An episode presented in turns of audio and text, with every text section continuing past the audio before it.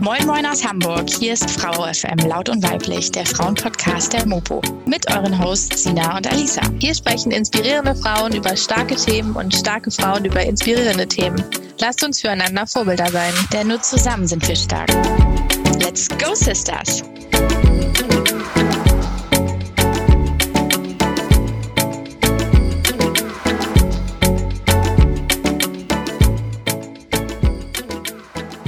Moin, moin, liebe Podcast-Freunde. Herzlich willkommen zu einer neuen Folge von Frau FM, Laut und Weiblich, dem Frauenpodcast der Mopo.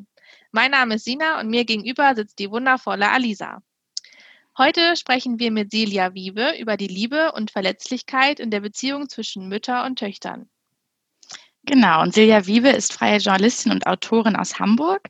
Sie hat das äh, sehr besondere Buch ähm, Unsere Mütter, wie Töchter sie lieben und mit ihnen kämpfen geschrieben. Und dort geht es um Geschichten von zwölf sehr verschiedenen äh, Mutter-Tochter-Beziehungen. Und genau, wir freuen uns sehr, dass du heute bei uns bist, liebe Silja. Herzlich willkommen. Vielen Dank. Ich freue mich noch viel mehr. ähm, wir wollen gleich auch mal mit deinem Buch starten. Und zwar, ähm, wie ist denn die Idee entstanden, ein Buch über Mutter-Tochter-Beziehungen zu schreiben? Also ehrlich gesagt, mich hat das Thema privat einfach immer beschäftigt, weil meine eigene Mutterbeziehung jahrelang sehr wellenförmig war und ich mich auch mit Freundinnen oft ausgetauscht habe, wie es bei denen läuft. Und ich habe mich dann irgendwann einfach gefragt, so mit Ende 30, ähm, was ist eigentlich meine Aufgabe in dieser Beziehung? Also welchen Anteil kann ich da eigentlich einbringen, dass diese Wellen dann irgendwann mal so ein bisschen ruhiger werden und ich nicht mehr mich so wahnsinnig anstrenge, um meiner, um Anerkennung zu bekommen von meiner Mutter oder vielleicht sogar Liebe. Also ist es vielleicht alles gar nicht notwendig. Ähm, was ist einfach eigentlich meine Rolle in dem Ganzen? Was kann ich als Tochter dazu beitragen? Ich bin ja nun mittlerweile erwachsen und schon eine Weile, dass unsere Beziehung noch ähm, ja ausgewogener und sanfter wird. Liebevoll war sie eigentlich immer schon. Okay.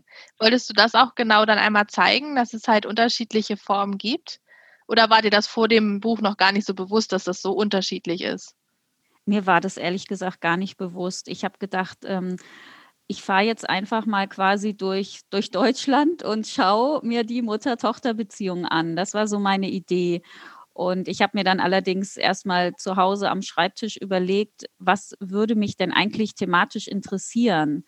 Und da fiel mir zum Beispiel das Thema Pflege ein. Ne? Häufig pflegen ja die Frauen ihre Mütter und nicht die Männer. Mhm. Was macht es mit einer ja. Mutter-Tochter-Beziehung? Wie belastend ist das eigentlich? Kann man dann trotzdem noch lieben oder liebt man umso mehr? Dann habe ich zum Beispiel Studien gelesen. Ich habe gelesen, ähm, dass häufig zum Beispiel bei der Pflege die Frauen ihre Mütter pflegen, die eigentlich gar keine innige Beziehung zu ihr haben oder nicht so eine extrem okay. innige. Warum machen die das denn dann?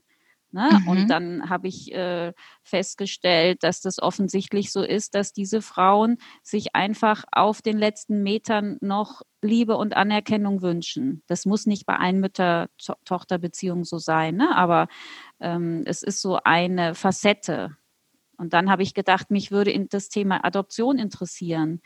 Wie liebt man eigentlich eine Mutter, die einen angenommen hat? Liebt man die anders? Oder was ist, wenn man eben dann die Adoptivmutter hat und zugleich dann aber auch noch die leibliche Mutter, weil man die mit der wieder Kontakt aufnimmt. Also wie ist es, zwei Mütter zu haben? Oder was ist eigentlich mit diesen Müttern und Töchtern, die so ganz unterschiedlich sind? So wie es bei mir auch ist. Meine Mutter ist ein ganz anderer Typ als ich.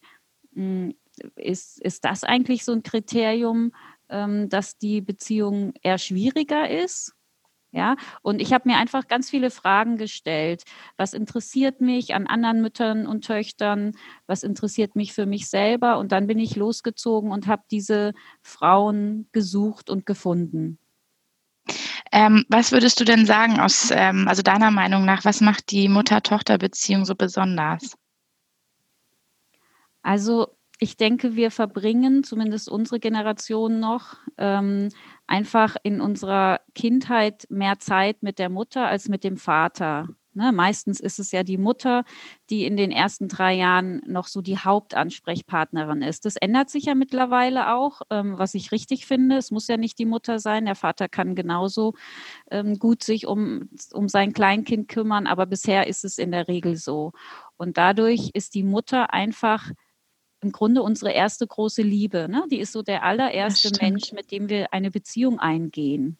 Und ähm, wenn, sie, wenn wir eine zugewandte Mutter haben, eine Mutter, die uns ihre Liebe und Wertschätzung zeigt, dann haben wir es als Erwachsene einfach leichter, weil wir dann schon von klein ja. auf so, so, mit so einer Selbstverständlichkeit eigentlich ähm, uns selber auch akzeptieren und wertschätzen.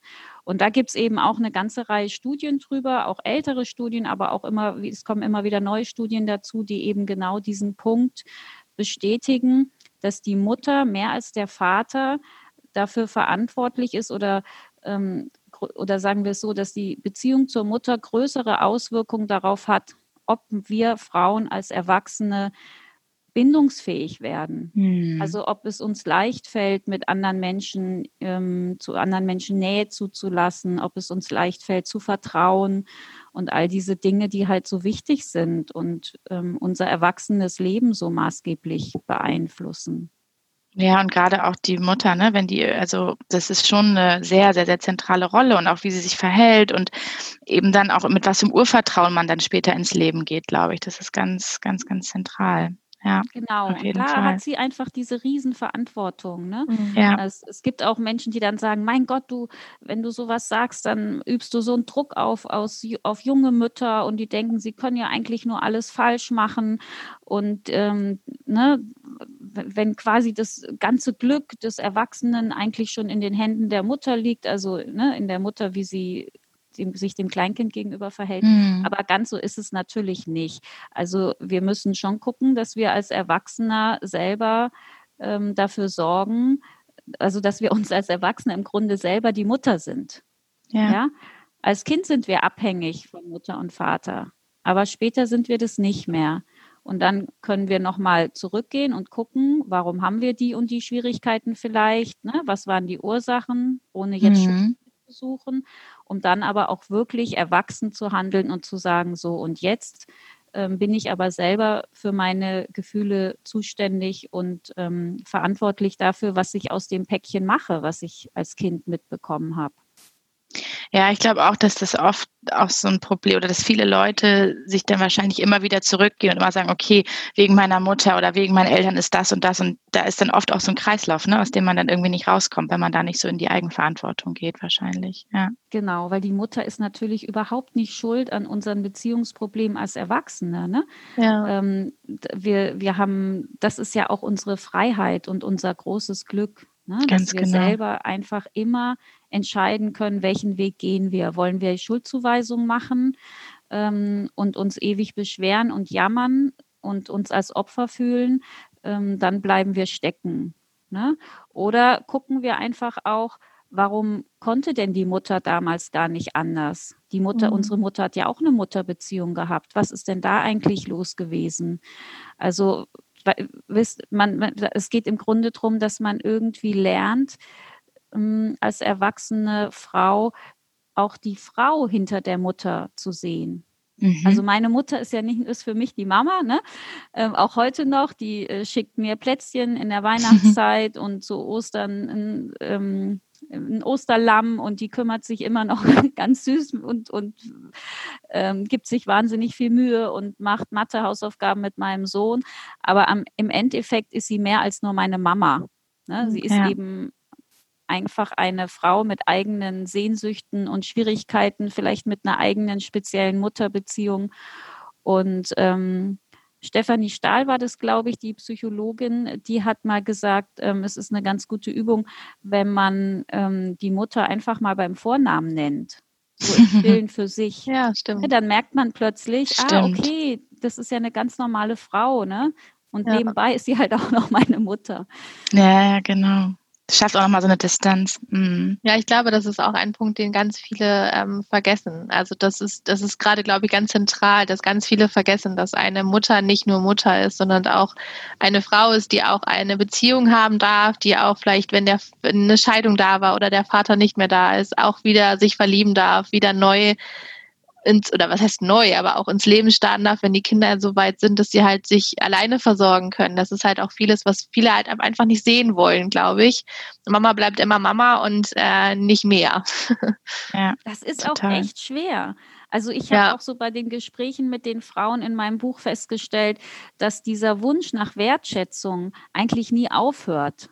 Ja? ja? also da äh, ist selbst die 40-Jährige, die noch äh, sich von ihrer Mutter angiften lässt oder beschimpfen lässt und die alles brav schluckt, weil sie denkt, oh, vielleicht, vielleicht, vielleicht mache ich es beim nächsten Mal endlich gut genug, ja, vielleicht sieht sie endlich, was ich wert bin.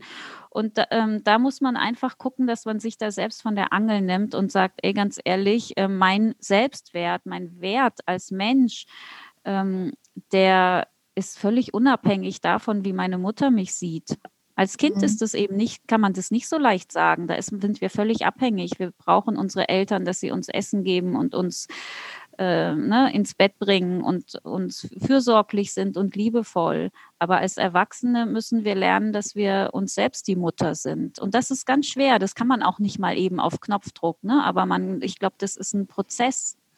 Genau, und ganz viel innere Arbeit auch, ne? Und der Wille auch irgendwie an sich und, und ja, an sich zu arbeiten. Hm. Ja, ich ja. glaube einfach, also so eine meiner Erkenntnisse nach all den Treffen mit den Töchtern, den erwachsenen Töchtern aus meinem Buch ist eben wirklich, ähm, dass ich heute bei Schwierigkeiten im Alltag, bei irgendwelchen Konflikten, bei was auch immer sich einem gerade so in den Weg wirft, dass ich immer eigentlich zumindest versuche, bei mir zu bleiben und mich zu fragen, was fühle ich und was habe ich damit zu tun. Mhm. Ja, und nicht mehr dieses schnelle, ähm, du hast aber und du hast Schuld und wenn du es anders machen würdest, würde es mir heute besser gehen. Ähm, wir, wir haben einfach viel mehr ähm, Macht oder Macht ist so ein negatives Wort, aber so viel mehr Spielraum eigentlich, wenn wir bei uns bleiben. Ja. ja. Und auf uns zentriert, ne? Mhm.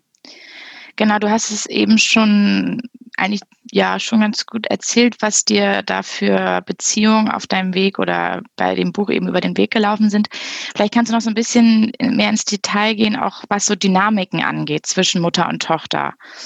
Ähm, waren da Dynamiken oder Beziehungen dabei, die dich besonders fasziniert haben oder inspiriert oder ja, die waren vor allem sehr, sehr unterschiedlich. Also da war zum Beispiel die Influencerin Luisa Lyon, die eine halbe Million Follower hat, kennt ihr, ne? Ja. Ähm, ja. Die habe ich mir ganz bewusst gesucht. Ich wollte gerne oder mich hat interessiert, was das eigentlich mit der Mutter-Tochter-Beziehung macht, wenn eine Tochter sehr erfolgreich ist, aber in einem Bereich, den die meisten Mütter, die jetzt so um die 60 sind, eigentlich gar nicht so richtig nachvollziehen können. Mhm. Spannend. Mhm. Ja. ja. Das ist einfach so ein moderner Konflikt. Ne? Den Pflegekonflikt, den gab es auch schon vor 100 Jahren, aber das Influencer-Thema ist ja was, was jetzt eigentlich neu ist. Und Louisa Lyon, ähm, die hat ja nicht nur Abi gemacht, sondern auch ein abgeschlossenes Studium. Die ist unheimlich äh, schlau. Und ähm, ihre Mutter ist aber ähm, Kinderpsychologin, spezialisiert auf Traumatisierung. Und für die Mutter war das total merkwürdig, dass die Tochter jetzt ihr Geld damit verdient, dass sie irgendwelche Kosmetikprodukte in die Kamera hält. Ne? Die hat die Welt nicht mehr verstanden. Die hat gesagt, warum machst du das? Und dann auch noch dieser ganze Konsum, wie furchtbar. Mhm. Ne? Die mhm. Mutter würde immer ähm, den Wanderurlaub irgendwie in den Alpen nehmen und die Tochter das Wellness-Hotel in Dubai. Ich sage es ein bisschen überspitzt. So, da prallen so Welten aufeinander. Und ähm, ich habe bei den beiden tatsächlich, auch wenn immer nur die Mütter in meinem Buch ihre Geschichte oder ihre Beziehung zur, äh, die Töchter, Entschuldigung, auch wenn immer nur die Töchter in meinem Buch ihre Beziehung zur Mutter erzählen, habe ich in dem Fall auch mit der Mutter Kontakt aufgenommen, weil Luisa so busy war, die ist ständig durch die Welt gereist und hatte irgendwelche Termine, ähm, dass ich meine Nachfragen gar nicht so richtig beantwortet bekommen habe. Und dann habe ich irgendwann gesagt, sag mal, kann ich deine Mutter dazu mal fragen? Ähm, das habe ich sonst äh, nicht gemacht in dem Buch. Da ging es wirklich nur um die Töchtersicht. Und so kam ich auch mit der Mutter ins Gespräch. Und ähm, ist übrigens eine ganz äh, großartige, reflektierte und sehr ähm, charmante ähm. Frau. Mhm. Und über dieses Gespräch mit die, das ich mit der Tochter geführt habe und der Mutter, ist, glaube ich, auch bei den beiden was passiert. Mhm. Ähm, denn ich habe der Tochter dann gesagt, Mensch, ähm, nimm doch deine Mutter mal mit auf einen von deinen ganzen Business-Events, damit die mal sieht, was du da eigentlich machst. Luise hat mittlerweile zehn Angestellte, ne? Also die. Ach, die krass. ja, ja, die ist unglaublich erfolgreich und verdient ja auch eine Menge Geld und was ja auch ein Wert ist. Also ähm, ne, die, die macht ja, also Influencerinnen werden ja oft so abgewertet, aber da ist ja häufig ein richtiges Unternehmertum dahinter. Und Geschäftsmodelle und viel, viel, viel Gedanken, ne? Mhm. Genau, und ähm, man muss sich da auch erstmal über zehn Jahre halten, ne?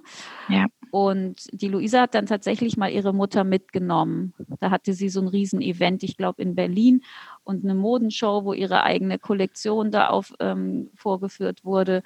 Und ähm, und da hat es bei der Mutter irgendwie Klick gemacht.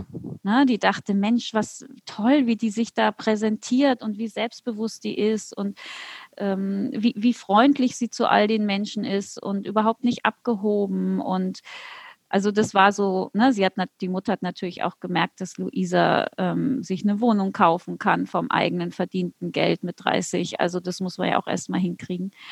Aber da ist so eine, da ist so eine aus diesen Gegensätzen zwischen Mutter und Tochter, die, glaube ich, eins der größten Konfliktpotenziale in sich tragen. Also wenn die so unterschiedlich sind, die Frauen, ähm, ist da am Ende eine sehr wertschätzende Beziehung entstanden. Total schön. Also auf jeden Fall sehr Super. spannend. Ja. Wie ist es denn, ähm, wenn wir jetzt nochmal darauf kommen, zwischen diese Kämpfe, das ist ja auch in deinem Titel vom Buch mit drin. Was ist denn das, worum Mütter und Töchter am meisten kämpfen in diesen Beziehungen?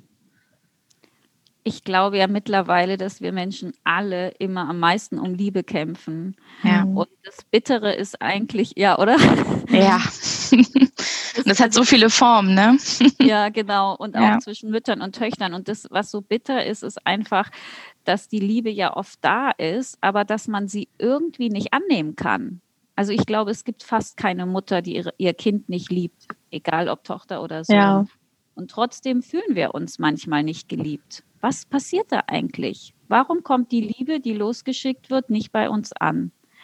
Und das finde ich, ähm, das ist so ein bisschen, so, hat so ein was Tragisches fast schon, weil das die Mutter so hilflos zurückschauen lässt. Ne? Die, die sagt sich, Mensch, aber ich habe doch wirklich mein Bestes gegeben und trotzdem war es eigentlich nie gut genug. Und die Tochter hat das Gefühl, ähm, eigentlich waren meine Geschwister toller, äh, schöner, schneller, was auch immer, besser in der Schule. Ne? Ich, ich habe eigentlich nicht genügt. Und ähm, ich denke, ich weiß das nicht wirklich, aber ich, so meine Einschätzung ist, dass wir Frauen heute, ich sag mal die Frauen, die jetzt so zwischen 30 und vielleicht 50 sind oder 40 eher, dass wir vielleicht ein bisschen geübter darin sind, unsere Wertschätzung und Liebe zu zeigen. Mhm. Also, dass wir es vielleicht ein bisschen leichter haben, auch wieder aufgrund unserer Erziehung, als noch die Kinder der Kriegskinder. Ja. so wirklich, das, ich, also unser Kind in den Arm zu nehmen und einfach zu sagen, ich habe dich so, so lieb und du, du bist so wertvoll für mich und ich will dich genauso, wie du bist. Und also für mich ist es so selbstverständlich, dass ich sowas meinem Sohn sage.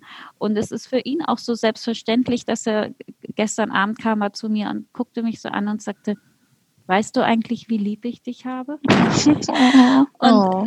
ich hätte oh, sowas nicht süß. zu meinen Eltern mm. gesagt. Ich hatte die auch lieb, aber mm. ich hatte mhm. nicht diese Offenheit und dieses äh, endlose Vertrauen, dass ich sowas einfach mal ausspreche. ich hatte zu viel Angst immer, dass ich dann vielleicht, dass es vielleicht nicht richtig ankommt oder dass ich missverstanden werde oder dass das gerade nicht passt oder was auch immer. Ähm, und das finde ich ist so eine schöne Entwicklung, dass ich denke, dass die Kinder da vielleicht, ähm, vielleicht ist es auch speziell mein Sohn, aber ich könnte mir vorstellen, dass die Kinder das leichter haben heute, sich so ihre Gefühle auszudrücken. Ich glaube ja. tatsächlich, dass das auch so ist. Also gerade wenn man so die Entwicklung sich anguckt von der von Oma zu Mama zu Tochter dann wieder, ähm, dann sieht man das schon, dass auch die Omas einen natürlich immer lieben. Omas lieben auch gerade die Enkelkinder, aber der Umgang mit der eigenen Tochter ist ein ganz anderer, als es mit den Enkelkindern beispielsweise ist. Und ich glaube, daran sieht man es auch schon sehr, sehr stark, dass diese Liebe zwar da ist, aber das Aussprechen ist immer noch mal ein bisschen was anderes. Also ähm, gerade bei, also bei, bei, mir ist es auch beispielsweise, ich habe zwei Omas, die auch beide noch leben. Und ähm, da ist es auch, hat sich das erst mit der Zeit entwickelt, dass die auch sagen, dass sie ein Lieb haben und dass sie ähm, das nicht nur mit Gesten oder mit, mit Taten zeigen, sondern auch wirklich mal mit Worten. Das war ähm, früher weniger, als es jetzt tatsächlich ist. Es hat sich, glaube ich, mit dieser ganzen Entwicklung, die allgemein ist, auch so ein bisschen mitentwickelt. Also das finde ich immer sehr faszinierend, sich das da auch nochmal Mhm. anzugucken und sich auch die Beziehung der eigenen Mutter, was du ja vorhin auch schon gesagt hast, zu ihrer Mutter anzuschauen, wie das denn da war, ob es da irgendwie schon Konflikte gab. Ich glaube, das ist ganz wichtig, um einiges auch in unserem Leben dann zu verstehen. Und ich glaube, dass es für deine Omas vielleicht auch wichtig ist, zu sehen, wie du mit ihnen umgehst. Ne? Also ja. du, wie ja. du mit deinen Freundinnen umgehst ne? und den Menschen um dich rum, dass man einfach, also ich glaube, wir haben so eine, so eine, es fällt uns einfach leicht, über Gefühle zu sprechen. Das ist ja bei den unseren Großeltern eine riesen, ne, eine riesen Schwierigkeit gewesen. Ich weiß auch noch, als dass mein Sohn sich, das ist jetzt zwar keine Tochter, sondern halt ein, Sohn, äh, ein bisschen ab vom Thema, aber wie der sich ähm, bei meinen, ähm, bei meinem Vater, also seinem Opa, mal für irgendwas entschuldigt hat. Da hatte der irgendwie Gummibärchen gemobst und sollte nicht. Und mein Vater war ganz aufgebracht, weil der das ja gar nicht kennt. So dieses, das Kind macht es aber trotzdem. ja. Ähm, genau. Und dann war mein Vater eben so gerührt, dass mein Sohn da einfach zu ihm hinläuft und nicht auf Ansage von mir, sondern einfach hingeht und sagt, ähm, oh, das tut mir leid. Ich wollte ja. nicht, dass du traurig bist. Ne, da, ich hatte das Gefühl, mein Vater hatte Tränen in den Augen. Für mich oh, war ja. das ganz normal, ne? so ja. mein Sohn eben. Ja, das ist, ja, es ist schon anders. Auch die, auch die Kinder, die jetzt eben, wie alt ist dein Sohn? Zwölf. Zwölf, okay. Ja, auch die, ich habe auch das Gefühl, dass in der Schule da teilweise schon auch, ja, wie soll ich sagen, so emotionale Erziehung schon auch teilweise mehr stattfindet. Auf jeden Fall. Also ja, ich glaube aber auch eher, weil sich auch die Familien gewandelt haben. Ne? Also weil man einfach ja mit seinem eigenen Kind ganz anders umgeht. Ich habe jetzt bin jetzt zum ersten Mal vor anderthalb Jahren, etwas über anderthalb Jahre, bin ich Tante geworden und ähm, mhm. das Kind wächst halt, also die kleine Maus wächst halt auch schon ganz anders auf und mit ganz viel Liebe drumherum und auch so mit uns als als Tanten und Onkel dann irgendwie auch noch mal eine ganz andere Bindung, als es ähm, vielleicht noch ganz früher war, wo das dann so ein ja wo man nicht so diese Bindung vielleicht hatte zu seinen, zu seinen ähm, Tante, Onkel, und ähm, das ist, glaube ich, nochmal was, was wirklich schön ist. Es ist mehr Familie, es ist mehr Miteinander, man hilft sich, man ist da und ähm, freut sich, wenn man die Kleine sieht. Das ist nochmal was ganz anderes, das glaube ich schon. Aber ich glaube trotzdem, und das ist auch bei uns also jedenfalls auch bei mir manchmal der Fall, dass man ja immer dieses Problem oder was heißt Problem, aber dass man immer weiterhin nach Anerkennung sucht, auch wenn man eigentlich eine gute Beziehung zu seiner Mutter hat. Das ist, glaube ich, auch was, was du auch mal erwähnt hattest in einem Interview. Warum suchen wir denn immer so stark nach Anerkennung bei unseren Müttern? Ich glaube wirklich, weil es uns so schwer fällt, als Menschen einfach, als Frauen, sicher vielleicht besonders, weiß ich nicht, ähm, uns die Anerkennung selber zu geben.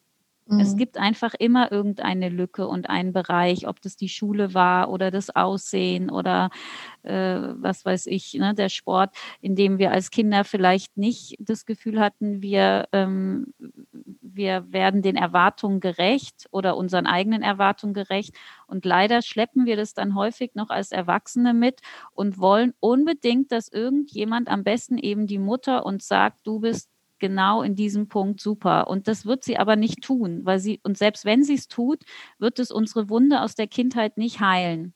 Das ja. macht aber nichts, weil es gibt jemanden, der die Wunde heilen kann. Und das sind wir halt einfach selber. Ja. Aber es gibt keinen wirklich, da bin ich mir ganz sicher, es gibt keinen Plan B. Also egal, wie sehr wir uns anstrengen und selbst wenn die Mutter irgendwann uns all das sagt, wonach wir uns so sehnen, wird es sich danach nicht besser anfühlen. Es fühlt sich erst dann besser an, wenn wir es selber glauben. Und dafür müssen wir uns selbst einfach wertschätzen und ähm, uns so unseren Frieden machen mit nicht nur mit unseren Müttern, indem wir einfach ihnen zugestehen, sie haben ihr Bestmögliches gegeben. Das tut jede Mutter, auch wenn es nicht immer das Beste war, was wir gerade, ne, nicht genau das war, was wir uns gewünscht haben.